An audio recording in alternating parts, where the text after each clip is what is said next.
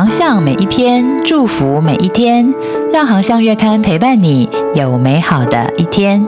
Hello，大家好，航向线上听，希望为你的教会和事工带来宽广的圣经观点。节目由中华基督教福音协进会制作，每周一上架当月精选。欢迎喜欢的朋友关注、分享或到官网阅读更多文章，也欢迎你的奉献支持哦。航向月刊八月号华里克牧师专栏，今天分享的文章是化解冲突的七个属灵步骤，作者华里克牧师。每一位教会领袖或者弟兄姐妹都需要学习如何化解冲突，这是最需要培养的事工技能之一。但是，一般在神学院或是教会当中却很少被提及。没有化解的冲突会危害事工。如果你不与人和睦，就不可能与上帝和睦。在约翰一书四章二十节教导我们说：“人若说我爱上帝，却恨他的弟兄，就是说谎话的。”下一次，无论是在家或者教会，当你陷入冲突的时候，可以选择用以下七个属灵步骤来化解。第一，采取主动，不要等对方来找你，也不要否认没有冲突，要回应上帝的呼召，成为和平之子。我跟师母刚结婚的时候，很不会处理冲突。每一次他提出问题的时候，我就逃避。多年后，我才了解，冲突不会自动的消失，你必须刻意为之，才有可能化解。当然，要这么做，必须要有勇气。即使你的心里惧怕，想要放弃，但圣经说，爱能给人勇气。约翰一书四章十八节说，爱里没有惧怕。爱既完全，就把惧怕除去。当我们的爱大过恐惧时，就会主动的在人际关系中缔造和睦。第二，承认你在冲突当中的错。或许百分之九十九的问题都是别人的错，但我们必须要先谦卑的承认自己那百分之一的错。耶稣在登山宝训当中提醒我们，每个人都会有盲点。我们必须先面对自己的盲点，才能再继续的往前走。在马太福音七章三到四节说：“为什么看见你弟兄眼中有刺，却不想自己眼中有梁木呢？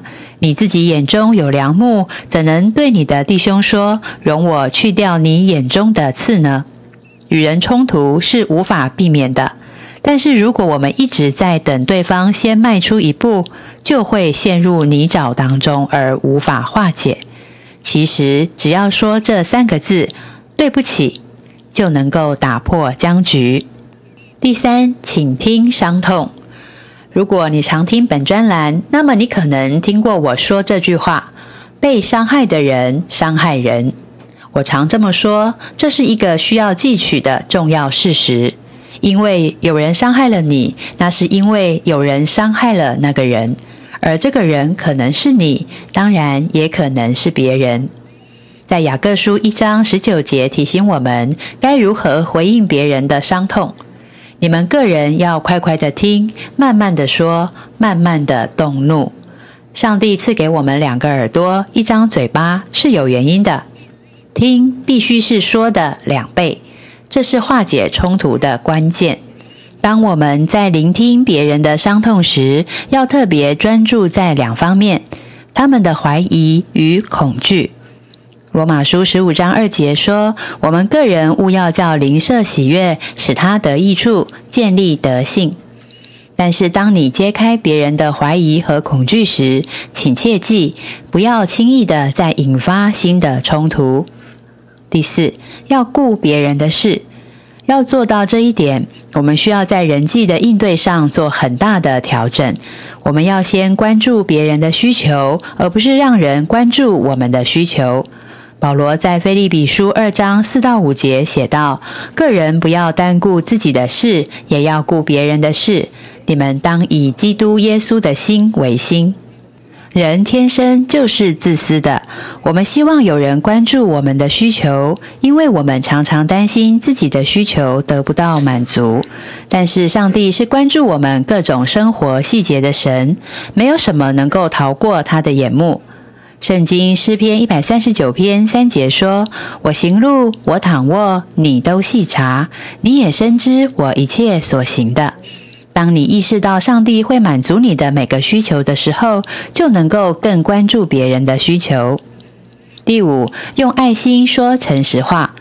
仅仅说诚实话是不够的。在一节我们都很熟悉的经文里，保罗告诉我们要用爱心说诚实话。记载在以弗所书四章十五节。如果我们不用爱心说诚实话，那么很容易再重启冲突。用爱心说诚实话，不只是与对错有关，还要考虑到怎么说才合适。没有爱的诚实话会让人抗拒，用爱包装的诚实话则让人容易接受。你必须先爱对方，对方才会接受你所说的诚实话。第六，解决问题而非就责。你的情感能量是有限的，你可以用来化解冲突，也可以用来就责，但是两者只能择一。所以你需要问自己，哪一个比较重要？为了不演变成就责，有些基本的原则我们必须要注意。当我们想要化解冲突的时候，要避免一些不当的行为，例如威胁要结束关系，或者刻意的贬义对方。保罗帮我们列出了一张在处理冲突的时候要尽量避免的越线清单，记载在哥罗西书三章八节。但现在你们要弃绝这一切的事，以及恼恨、愤怒、恶毒、毁谤，并口中污秽的言语。因为这些行为只会导致更多的冲突而已。第七，比解决问题更重要的是合一。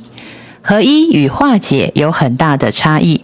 当你与人重建关系后，就能合一。化解冲突，则意味着你们之间不再有分歧。我们无法一直都有完美的解决方案。每个人的性格与生活经历不同，不可能对每件事情都有一致的看法。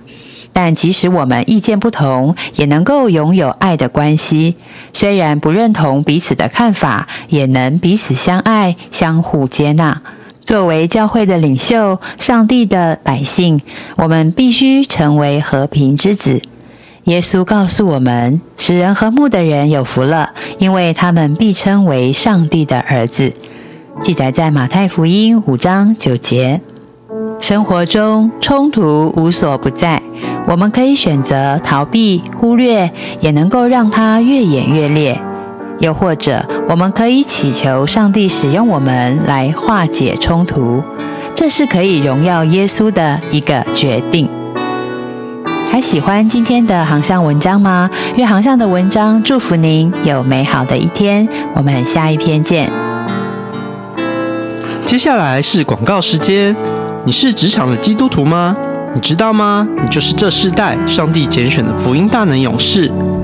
但以理学院成立二十多年，以七十堂课、两阶段的学知课程，透过班导师的生命陪伴、丰富的渐进式步道、侍奉训练、生命培训与职场卓越课程，提升职场基督徒，成为卓越领袖与职场传道者。